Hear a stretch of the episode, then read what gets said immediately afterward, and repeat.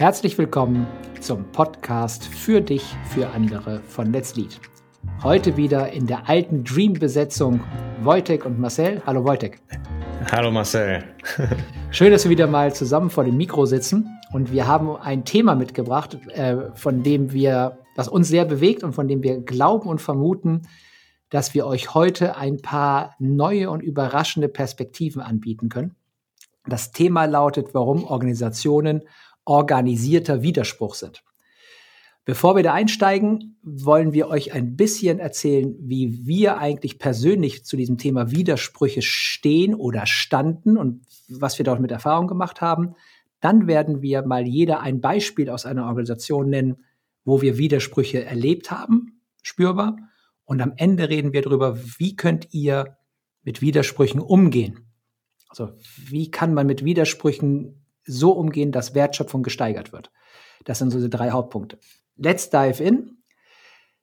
Wojtek, was hat bei dir Widersprüche früher ausgelöst? Wie bist du auf dieses Thema Widersprüche gestoßen? Wie bist du früher mit Widersprüchen umgegangen? Ja, gute Frage. Also, ähm, so rückblickend würde ich sagen, mir wurde, also ich habe ganz lange einfach gar nicht verstanden, dass es Widersprüche sind. Es war einfach nur diese es gab Probleme, die nicht gelöst werden konnten irgendwie. Ne? Und egal, was ich versucht habe, es hat nicht geklappt.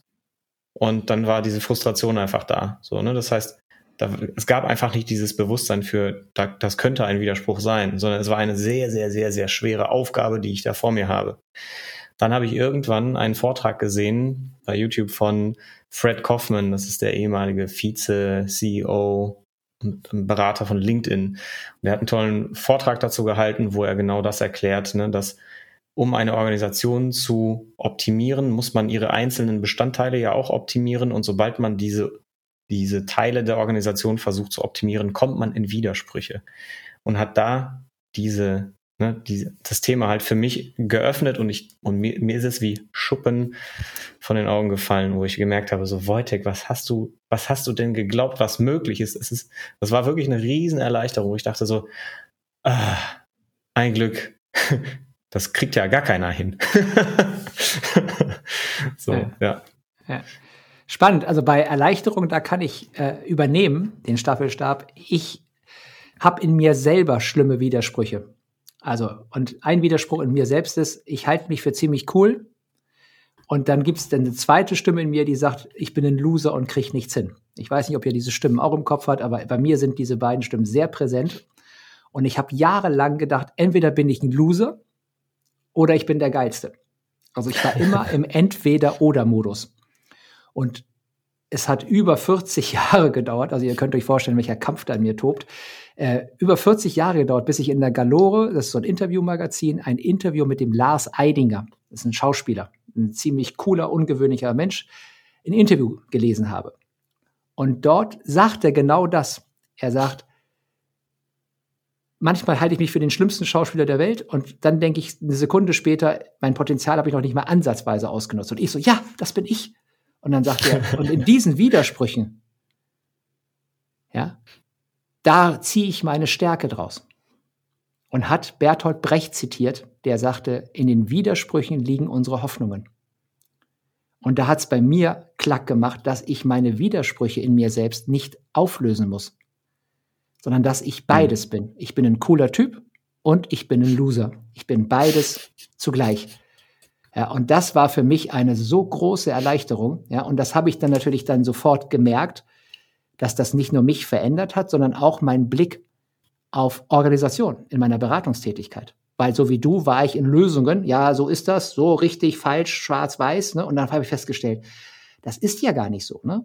Und wie hast du in Organisation, Wojtek, erlebt, wie Widersprüche ja. sich manifestieren? Genau, ein ganz konkretes Beispiel habe ich ähm, aus meinem letzten Job, wo ich war.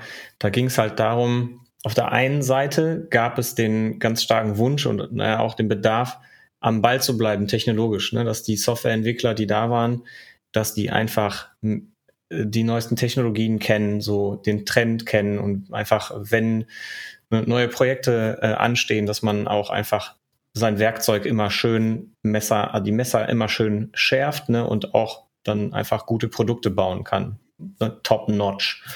So. Und ähm, auf der anderen Seite war dann, äh, ich sag mal, der gab es dann die, die äh, Finanzabteilung, ja, also die Abteilung, die gesagt hat, ja, wir wollen ja aber ganz gerne auch unsere Umsätze maximieren. Ne? Also macht bitte, ne, faktoriert bitte so viel Zeit wie möglich.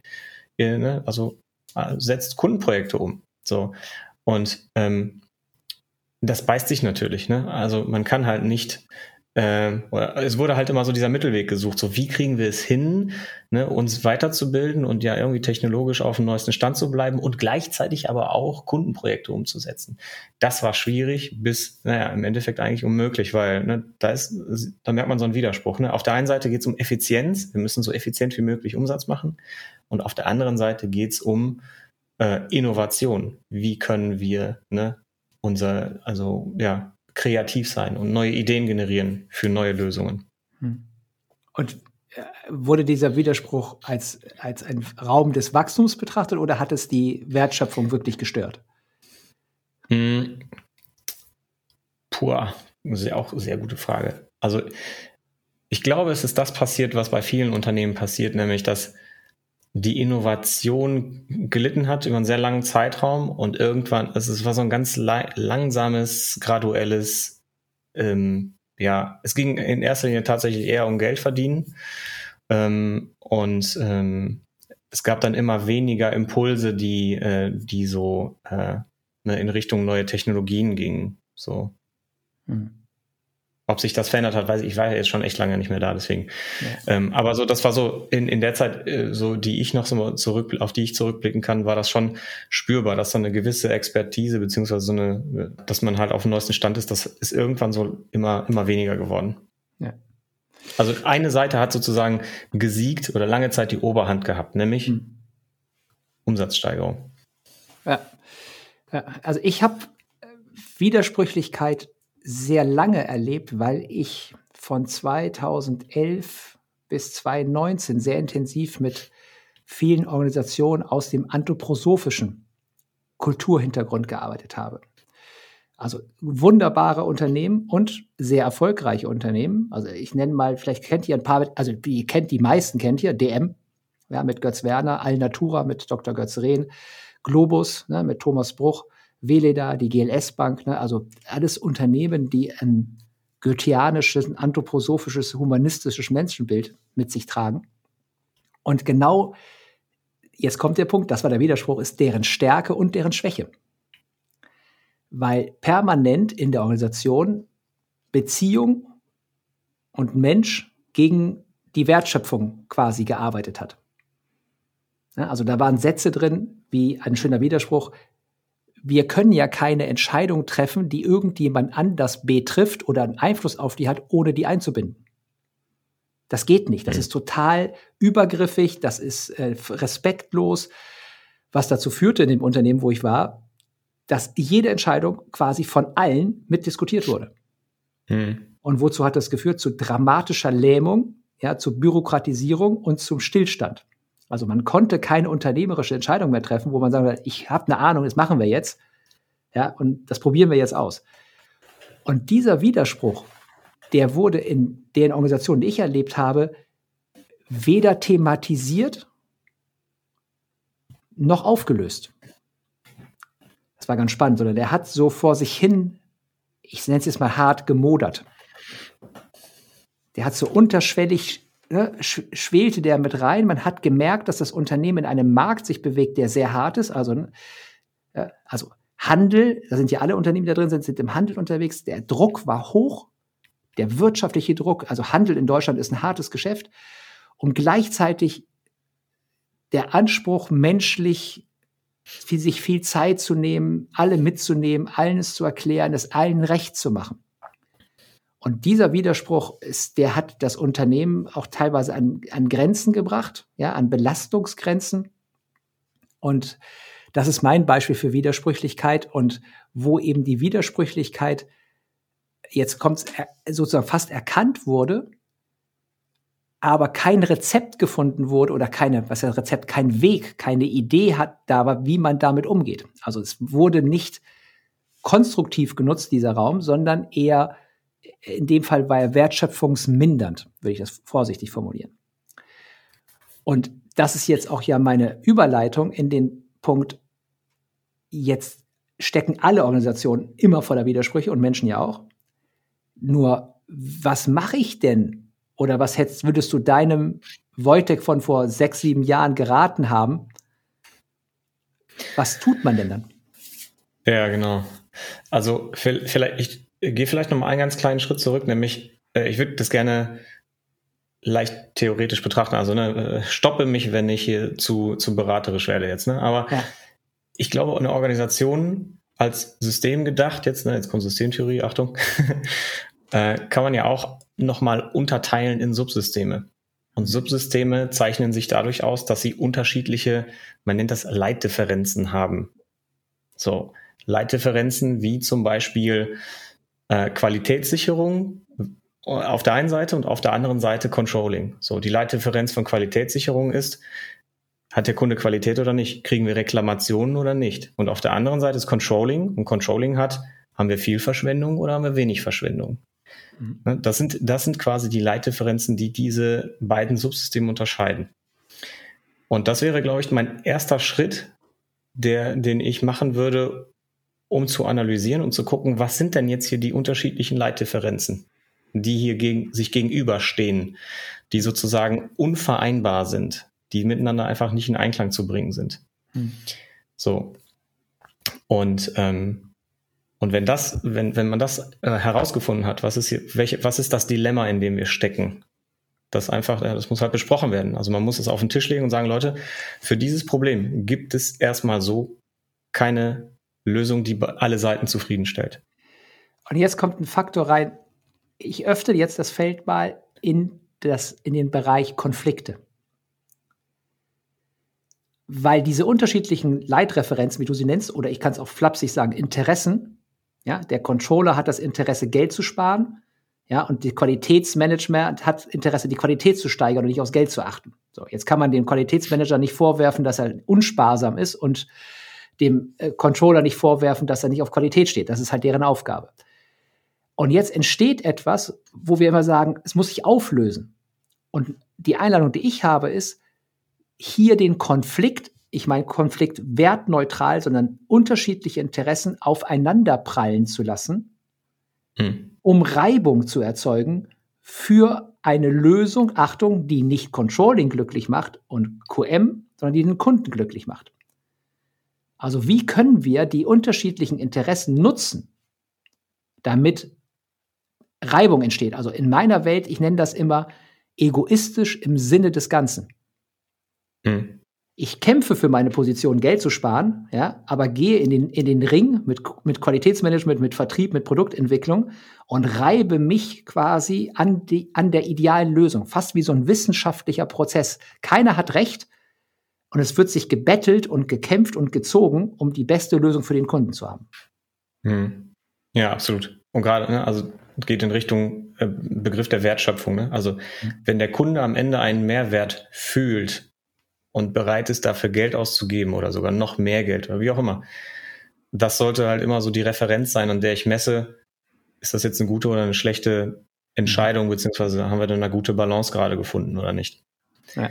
Denn ne, darum, und jetzt kommen wir zu dem Punkt, äh, äh, ne, das ist der zweite Teil, den ich meinem früheren Ich nochmal als Tipp mitgeben würde, suche nach der Balance, die jetzt gerade, ähm, die jetzt gerade nötig ist.